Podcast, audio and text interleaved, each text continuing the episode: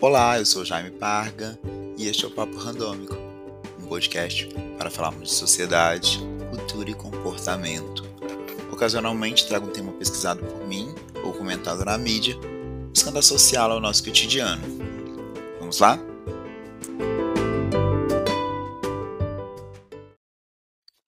Hello, hello, hello! Você piscou e eu estou aqui de volta.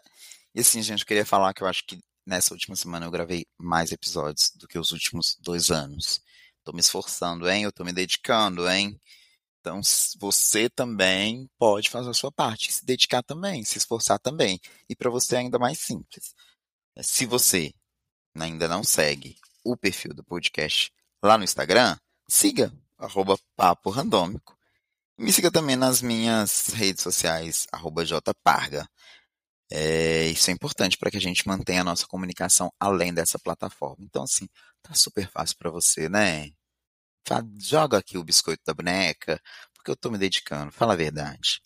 E aí, aproveitando, eu queria te pedir também que se você está ouvindo esse podcast pelo Spotify, você pode clicar em seguir e no Spotify você também pode é, ativar esse sininho aí para que você receba notificações de novos episódios.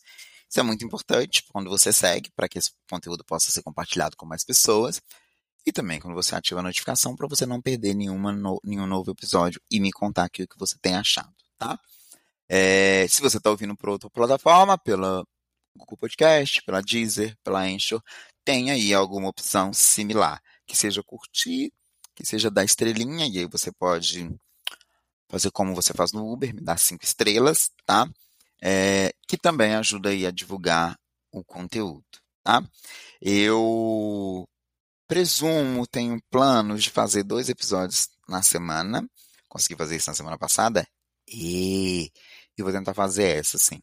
A ideia é que fossem dois episódios sempre nas terças-feiras às 11 horas e um na quinta. Esse, como você bem sabe, não está saindo na, na terça-feira às 11, mas tudo bem, tudo bom também. E eu vou tentar manter o da quinta, tá? E aí, gente, eu vou ajustando a agenda e os temas de acordo com o que fizer sentido. E para fazer sentido, eu preciso que você me fale se você está gostando do conteúdo, se você está gostando do calendário, dos temas. Então, vai lá no, no, no card do episódio e me conta um pouquinho sobre as suas percepções, tá bom? Seu feedback é muito importante aqui. Então, assim, sem mais delongas, sem mais grandes recadinhos, bora que let's para o nosso episódio de hoje.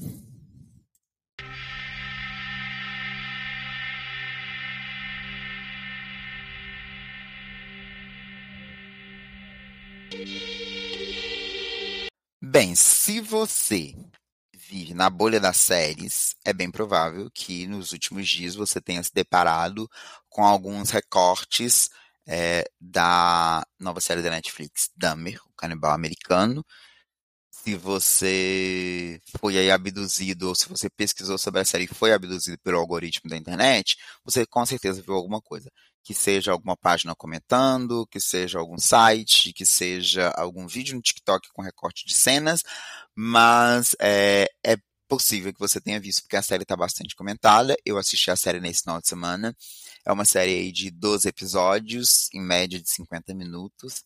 É, dá para assistir, embora seja uma série um pouco densa, principalmente se você é uma pessoa LGBTQIA+ e negra, porque a série traz algumas questões sobre isso e são essas questões que acabaram e que vêm sendo repercutidas muito aí na internet nos últimos dias, fazendo essa reflexão sobre o quanto que uma sociedade pode ter sido permissiva, permitindo que os crimes cometidos pelo Jeff Dahmer fossem é, durassem cerca de mais de uma década sem ser pego. Inclusive, esse é um dos, dos questionamentos do, da série. É, e a série ela é uma, uma produção do Ryan Murphy. E se você não assistiu ainda e não gosta de spoiler, eu vou te aconselhar a assistir antes, que pode ser que tenha. Eu vou tentar não dar spoilers aqui, não falar de cenas, mas pode ser que ocorra. Se você não liga, você pode continuar é, é, por aqui. Se porventura você optar assistir a série antes de terminar esse episódio, assiste, depois volta aqui e me conta quais foram as suas percepções. É, aqui não, né? Conta lá no Instagram. É, enfim, vê aí se, se a leitura que você fez tem similaridade aqui também com, com o que eu trago nesse episódio. Então, essa série é produzida por Ryan Murphy. O Ryan Murphy é o mesmo produtor de American Horror Story e de White, White Side, White Side, que é, eu não sei a pronúncia correta, mas vai ser essa aqui nesse episódio, que é aquela série da mulherzinha do Hospital Psiquiátrico, se eu não me engano. Eu não assisti essa série toda, eu vi algumas críticas dela, mas eu comecei a assistir, não terminei, mas ela tem ali uma similaridade bem com American Horror Story. E para quem já conhece as produções do Ryan, já deve ter notado que ele tende a caminhar para uma exploração psicológica dos vilões que, que ele traz, o que algumas vezes pode levar quem assiste racionalizar as práticas desses personagens e até criar uma certa empatia ou algum rapó com o vilão. Isso fica muito claro em White Seed, é, onde esse vislumbre psicológico do personagem é intensificado a um nível é, de, de impulso otimista tão grande que acaba denotando ou trazendo ali para vilã um ar de um ícone romântico. Em Dahmer, isso não acontece dessa forma, né, a, a, a nível de levar é, essa empatia com o vilão, mas eu confesso que nos primeiros episódios que passam ali pela história da infância do Dahmer, que é marcada pelo abandono materno, por pais emocionalmente é, indisponíveis, existe um quê de compreensão ainda que não justificável. No último episódio, o roteiro começa a falar de perdão, o que para alguns críticos soou muito mais como uma tentativa de justificar e não explicar o personagem. Muito que bem. A série ela conta a história do Jeff Dahmer, um, um, serial killer que entre 1978 e 1991 matou 17 jovens, é, sendo destes dois adolescentes de 14 anos. É, e o Dahmer, como todo serial killer, mantinha um modus operandi que consistia em mutilação, necrofilia, estupro e canibalismo. O Dahmer nasce em Milwaukee, no estado de Wisconsin, em 21 de maio de 1960. Na, já na infância dele, por volta dos 10 anos, ele se interessa pela prática de dissecar corpos e o seu pai, que é o Lionel, que também é retratado na série, tem um personagem, tem um, uma, uma, um enredo muito importante na série, ensina ele a usar alvejante e outros produtos químicos para preservar os ossos desses animais. Ainda na adolescência, o Dahmer ele descobre esse interesse, essa paixão, é, e ele costumava abrir os bichos mortos que encontravam ali pela, atropelados pela estrada e até mantinha um cemitério particular no fundo da casa. Então, inicialmente, nos primeiros capítulos, a série retrata ali esse. Ela nos dá essa essa linha da primeira infância, que também tem ali a construção, talvez, psicológica do, do Dahmer. Paralelamente a isso, ele passa ali sobre as questões da escola, onde ele sofreu bullying, ele era é, não era aceito pela, pelo, pelos amigos, tinha uma dificuldade de relacionamento.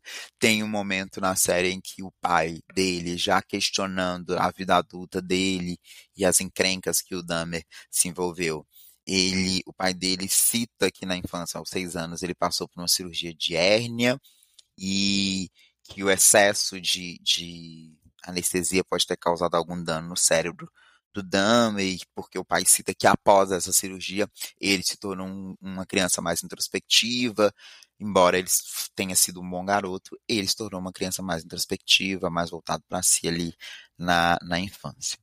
É, e aí, seguindo na, nessa construção ali da, da vida do Dahmer, na faixa dos 15 anos, ele foi reconhecido pelos colegas de escola como alcoólatra.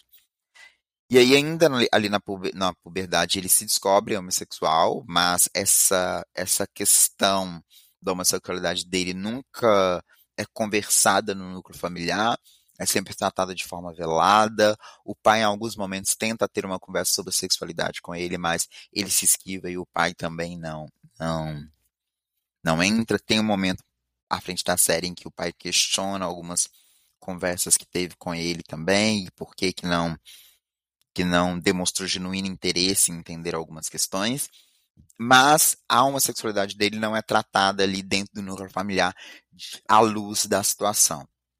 Isso fica mais evidente, fica mais claro já na sua fase adulta e principalmente quando é, os, os, crimes começam a ser cometidos com maior é, frequência. E seguindo é, nessa, nessa, nessa, nessa faixa, o Dahmer ele tem um relacionamento, um breve relacionamento com um menino ali na, durante sua adolescência, um relacionamento que não envolve, envolve sexo, é, mas após esse relacionamento ele passou a ter fantasias de dominação com um parceiro submisso. A partir daí não demora muito para que esses desejos carnais se misturem com prazer em secar é, corpos que ele desenvolveu ali na, na primeira infância e que contemplasse ali, posteriormente, pela primeira vez, a possibilidade de matar alguém. O primeiro crime cometido pelo Jeff é datado de 18 de junho de 1978, quando ele assassina o Steve Hicks, um jovem de 19 anos, após convidá-lo para beber em sua casa. Após matar Steve, o Dahmer ele despe o corpo do, do, do, do garoto, se masturba em cima do cadáver e, na tentativa de esconder o crime, ele leva o corpo para o porão, o disseca e enterra os restos do Steve no quintal. A partir daí, presume-se pela série que a sequência de crimes voltaria a acontecer nove anos após o assassinato do Steve, quando o Jeff passa a procurar vítimas dentro ou próximo a bares gays ele levava esses rapazes para casa da sua avó, onde ele morava na época, ou ali para quartos de hotel, para saunas que ele alugava. Chegando no local, ele drogava esses rapazes antes de manter a relação sexual. Então, ele estrangulava é, os jovens enquanto eles estavam conscientes até matá-los quando chega na fase de investigação e ele é questionado sobre isso, ele cita que ele drogava esses rapazes para que eles não sentissem dor quando fossem mortos. É, e assim, a partir daí, dentro dessa crimes cometidos em hotéis e precisar tirar corpo e tudo, surge o modus operandi do, do Jeff, que consiste em desmembrar o corpo, remover a carne dos ossos e colocá-las em pequenos sacos plásticos, embrulhar os ossos no lençol para destruí-los, e ele usava uma marreta para fazer isso, e por fim ele jogava tudo no lixo. É, um, um, um, comportamento específico também do modus operandi dele era que o crânio ele sempre guardava por um tempo, o que acabava servindo para ele como um estímulo sexual antes que eles fossem dissolvidos ali em alvejantes para serem descartados. Na, a série, ela inicialmente ela não denota a preferência específica por homens não brancos, tanto que as duas primeiras vítimas dele são homens brancos. E a escolha premeditada por vítimas com esse perfil de sendo homens gays negros fica clara quando o Jeff intencionalmente se muda para Oxford Residential, que é um prédio onde os moradores são de maioria pessoas negras, e ele fica em um bairro periférico em Milwaukee, e é considerado um bairro desprezado pelas autoridades policiais, tanto pela dominância do tráfico na região, quanto pelo critério de raça dos moradores. E é aqui que a gente começa especificamente nosso episódio de hoje. Morando em uma comunidade negra, o Jeff ele passa a gozar do privilégio branco de não ser questionado pelos seus iguais, no caso, a polícia, é, que foi omissa às inúmeras denúncias feitas pelos moradores do prédio onde ele morava. É, essas denúncias circulavam ali em torno da reclamação do mau cheiro que vinha do apartamento do Jeff, mau cheiro esse que era oriundo dos corpos que ele mutilava e guardava dentro de casa. E a série tem um personagem central, falando ali das denúncias e da relação do Jeff com a, a, a os, os, vizinhos, que é o, a Glenda Cleveland, que é uma vizinha de parede do Jeff, é, que além de sentir esse, o mau cheiro dentro do próprio apartamento, porque o, o mau cheiro passava pelo, pelo duto de ar, a Glenda, ela também ouviu por diversas vezes é, o grito de socorro de algumas das vítimas do Jeff, mas mesmo ligando para a polícia pedindo ajuda, ela foi ignorada todas as vezes.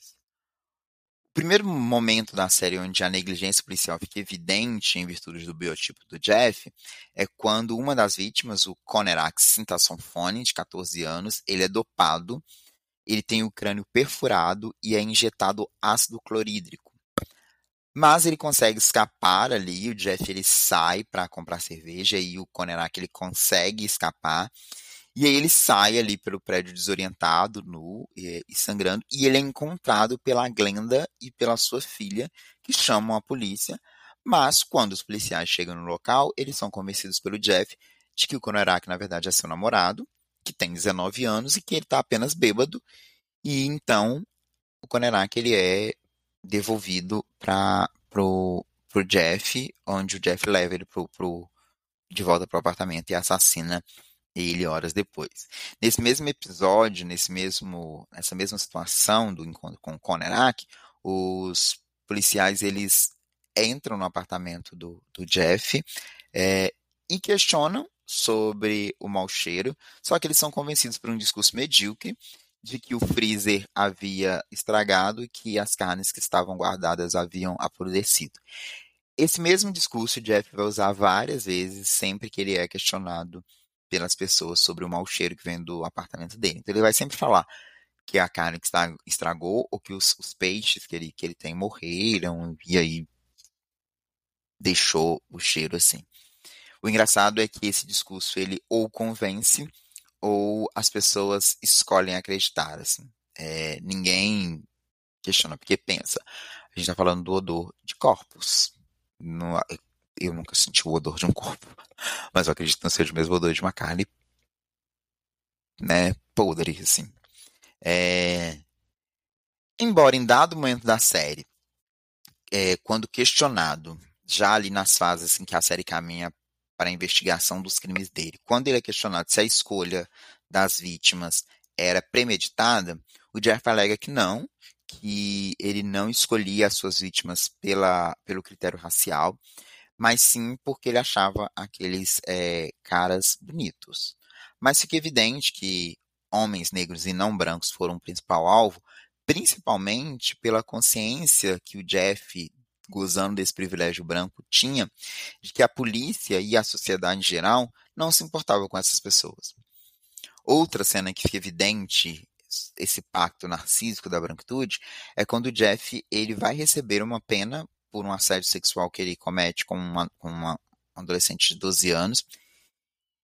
E o juiz acentua as características dele enquanto homem branco, enfatizando que o Jeff não se enquadra no perfil da população carcerária e por isso lhe daria uma segunda chance.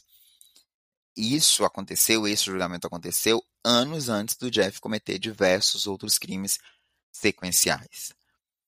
Um outro adendo que eu faria sobre o perfil das vítimas é que a maioria dos crimes que o Jeff cometeu foram cometidos entre os anos de 1987 e 1991. E aqui a gente está falando do pico da epidemia da AIDS, sendo é, que as vítimas de Jeff eram homens gays. Para a população da época, esses assassinatos acabavam não merecendo grande comoção, visto que os portadores da peste gay, como a AIDS foi tratada na época, desapareciam e isso era visto até como uma higienização social da, da, da época.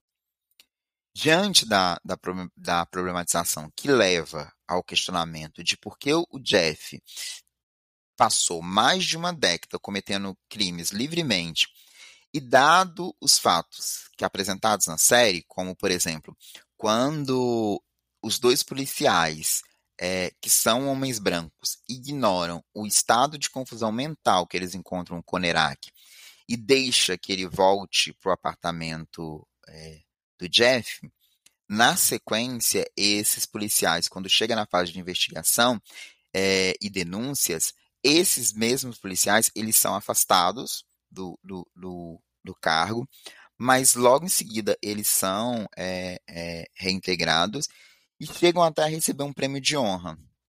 E aí aqui a gente precisa pensar sobre a estrutura desse pacto narcísico da branquitude que até os dias de hoje segue promovendo injustiças e normalizando o massacre de grupos minorizados. É importante também fazer um recorte e apontar aqui que quando a gente fala de branquitude, nós não estamos falando de uma pessoa branca, ou nós não estamos cometendo o famigerado racismo reverso é, ou que a gente esteja falando que ser branco é ruim, e a gente esteja falando que problema é ser branco, que o problema está em ser branco. Não. A branquitude, ela é dada como, ela é citada, e é nesse contexto que eu estou citando ela aqui, como um, um, um sistema mesmo, é um sistema de opressão que oprime, obviamente, os grupos não brancos. Então a gente não está falando aqui ou trazendo a discussão de, de, de racismo reverso, viu? É, o pacto narciso da branquitude, ele é um termo que ele é empunhado pela Cida Bento. Se você não conhece a Cida Bento, provavelmente você não seja uma pessoa legal. É, e quando a, a Cida ela impunha esse, esse termo, é na no, na, na, na, realização de uma denúncia e de um questionamento quanto à universalidade da branquitude e as consequências nocivas nessa hierarquização das relações sociais. E aí, no livro da Cida Bento, que, que se chama O, pra, o Pacto Narcísico da Branquitude, ela descreve o que seria esse pacto, e aí eu vou aqui ler um trecho do livro, porque eu acho que ninguém é melhor do que ela para falar sobre. É, abre aspas. Assim vem sendo construída a história de instituições e da sociedade onde a presença e a contribuição negra se torna invisibilizada. As instituições públicas, privadas e da sociedade civil definem, regulamentam e transmitem um modo de funcionamento que torna homogêneo e uniforme não só processos, ferramenta, sistemas de valores, mas também o perfil de seus empregados e lideranças, majoritariamente masculino e branco. Essa transmissão atravessa gerações e altera pouco a hierarquia das relações de dominação ali incrustada. Esse fenômeno tem um nome, branquitude, e sua perpetuação no tempo se deve a um pacto de cumplicidade não verbalizado entre pessoas brancas que visa manter seus privilégios. E claro que elas competem entre si, mas é uma competição entre segmentos que se consideram iguais. É evidente que os brancos não promovem reuniões secretas às 5 da manhã para definir como vão manter seus privilégios e excluir os negros. Mas é como se assim fosse. As formas de exclusão e de manutenção de privilégio no, nos mais diferentes tipos de instituições são similares e sistematicamente, sistematicamente negadas ou silenciadas. Esse pacto da branquitude possui um componente narcísico de autopreservação, como se o diferente, isso aqui entre aspas, ameaçasse o normal, entre aspas, o universal, entre aspas. Esse sentimento de ameaça e medo está na essência do preconceito, da representação que é feita do outro e da forma como reagimos a ele. De uma forma, fecha aspas, de uma forma é, é, simplória, esse pacto narcísico da branquitude é quando esse homem branco é, olhando para outro homem branco, entende que este homem ele é universal porque ele se identifica com esse homem. Então, ele tende a, a, a entender que os seus valores são os mesmos valores desse homem. Isso dentro da série fica claro quando lá, quando Jeff vai receber a sentença, esse juiz homem branco olha para o Jeff e olhando outro homem branco, ele fala: olha, você não tem um perfil da, da população carcerária, então eu vou te dar uma segunda chance. É esse pacto, é dessa forma simplória que a gente fala desse pacto narcísico da branquitude, que visa, ao longo de vários anos, é, manter privilégios. Ocorre que, quando a gente analisa esses acontecimentos de 1987, Enquanto Jeff matava negros e gays a seu bel prazer, o privilégio branco é escancarado. E aí, outra coisa que é importante aqui salientar, que privilégio branco não tem o intuito de dizer que a vida de todas as brancas e brancos são fáceis. É sobre salientar que a vida delas não tem a cor da pele como um impeditivo social. Nos últimos episódios da série, onde é retratada a vida do Jeff na prisão, ele recebe constantes cartas e até doações de pessoas que se denominam seus fãs. Chegando, ele chega inclusive a vender autógrafos. O ponto curioso aqui é que enquanto pessoas negras lutam para serem aceitas, sendo agradáveis e muitas vezes subservientes, pessoas brancas, ainda que assassinas, gozam da admiração e desejo de muitos. O privilégio branco e o racismo foram os pilares para que os assassinatos ocorressem. Quando a gente faz a leitura e entende e vê a interpretação e como que, que acontece e todo esse discurso do Jeff das, da carne podre e como que ele lida ali, a gente consegue perceber que ele não era um cara cuidadoso, ele não era um cara inteligente, é, como são retratados a maioria dos personagens quando são trazidos para a ficção. Muito pelo contrário, ele era disperso, ele era descuidado, ele não fazia muito esforço para esconder as suas vítimas, ele inclusive transitava com esses caras indo para casa ali dentro do prédio onde ele morava, sem muita preocupação se as pessoas estavam vendo, a forma dissimulada em que ele chega e vê o Conerak, e aí ele fala com os policiais, olha, não, ele é meu namorado, não, tudo bem, e aí os policiais pedem é, é, a documentação do Conerak, ele fala, ah, ele perdeu, e isso não é questionado em, em, em nenhum momento, assim. É, o racismo fazia com que poucos esforços fossem dedicados para descobrir, e faz até hoje, para descobrir o desaparecimento de jovens majoritariamente ali negros. Quando eu falo aqui do intervalo de 1987 a 1991, quando ele comete esses crimes ali na, na, na, na no bairro dele, é, todas as vítimas foram pessoas negras. Não à toa, o perfil da maioria dos assassinos em séries que a gente vê retratado na, na, na ficção são homens brancos. Até porque, no maior número dos casos como esse, é preciso se ter uma cegueira da sociedade racista para que as condutas não levantem suspeitas, como acontece com Jeff. Pessoas negras diferentes de brancas estão o tempo todo tendo que provar sua inocência, mesmo que essas não tenham agido de forma suspeita. As mesmas condutas vindas de pessoas negras e brancas levam questionamentos e interpretações totalmente distintas. A sociedade ela fornece uma liberdade assistida para a população negra, enquanto a verdadeira liberdade só quem goza é a população branca, sobretudo não periférica. A verdade é que sem os afagos que a sociedade dá aos homens brancos, Casos como esse nunca iriam para frente. Se o Jeff fosse um homem negro, na primeira sentença já teria pego uma condenação rígida e, dificilmente ele sairia do, do, do sistema prisional. Então, essas reflexões e esses questionamentos que surgem a partir do, do porquê, e eu acho que principalmente, e a série ela traz esse questionamento do porquê a polícia demorou tanto para pegar o Jeff. E, inclusive, quando o Jeff é pego, existe também um contexto que veio ali meramente impulsionado por, por uma por uma pessoa negra.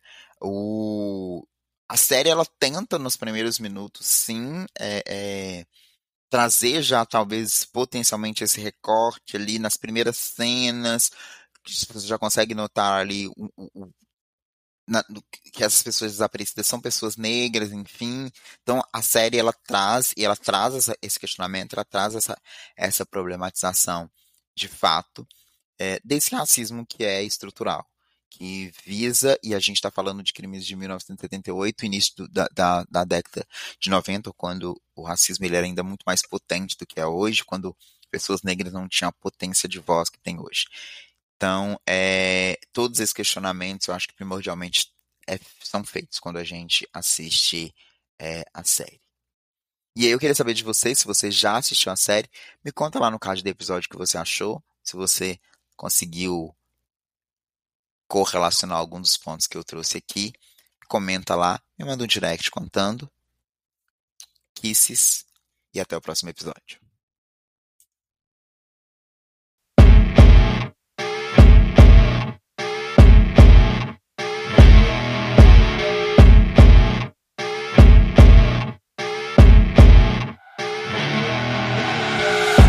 Her rolling up, Uber black Cadillac High heel boots and a sexy body full of tats. Baby's bad, oh baby's hella bad. After her there ain't no coming back. Wanna take a